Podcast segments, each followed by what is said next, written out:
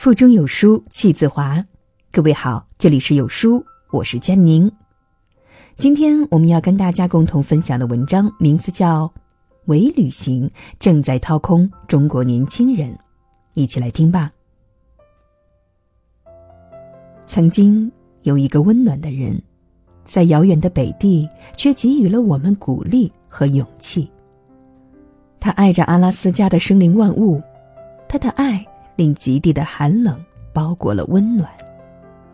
他的照片里，熊在冰原上依偎着彼此，松鼠悄然扯下蓝莓，远处传来驼鹿的啼声，引着生命的光辉，渐渐融入了河流。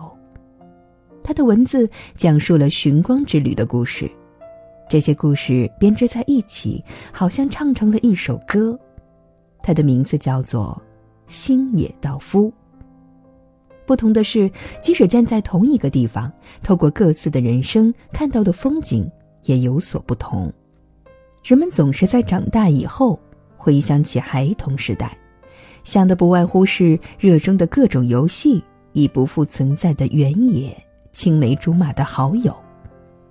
不过，最令人难以忘怀的，应该是当时所不在意的时间吧。那种无关乎过去或未来，只在乎眼前片刻，却无法重新拾回的时光。所有人来到这个世上，都拥有无限的可能，都有它存在的意义。一样的春天，却不一定给予了所有人相同的喜悦，因为欣喜都取决于每个人过冬的方式。如果没有竭力对抗过严冬，就不能够体会到春天的温暖。拥有可见价值的社会和拥有不可见价值的社会是不同的。我想，追求后者的人，思想更有魅力。人的一生。总是为了寻求生命中的光，而走在漫长的旅途上。在这个前路未卜的时代里，我们用尽全力思考人类所面对的各种问题，却总会内心生出一种深深的无力感。那是因为你永远也无法找到一个正确的答案。可就算找不到正确答案，我们还是有责任让这个时代。朝着好的方向发展。人们的心灵，也是在黑暗的冬天里，累积了对花朵满怀的思念。在季节毫不停留的更迭交替时，我们可以停下脚步。这些季节的色彩提醒我们，人只能活一次。或许我们没有太多的选择。人们只是走着他们应该走的路而已。这片大自然在冥冥之中挑选着合适的人，需要的不是坚韧不拔的精神，也不是强韧的体魄，更不用崇高的理想，只要一种朴实。所谓的风景，可能是某座山，或是美丽的河流，也可能是吹过这片土地的风的触感。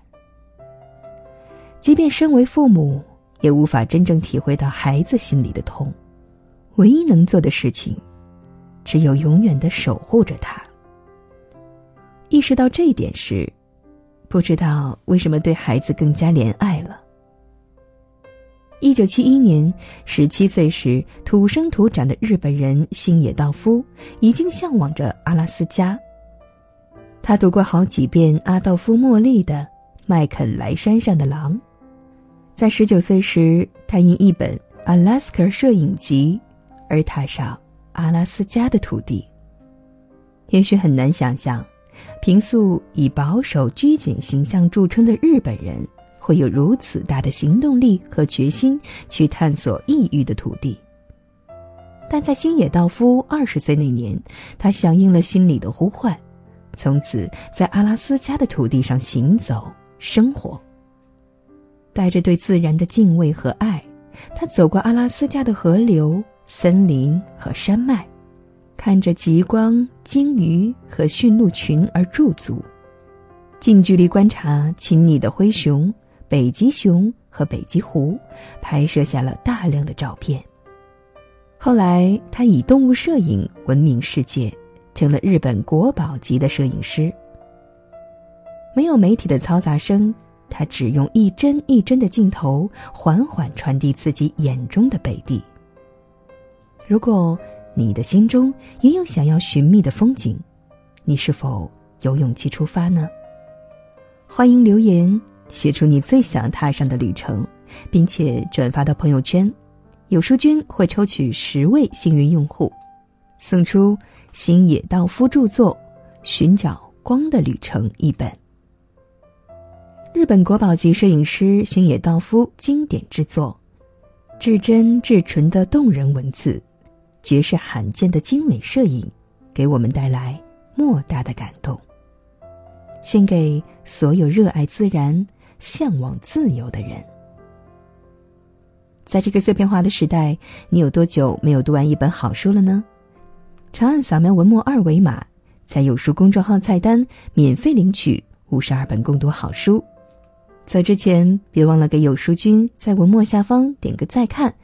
您可以把喜欢的文章分享到朋友圈哦。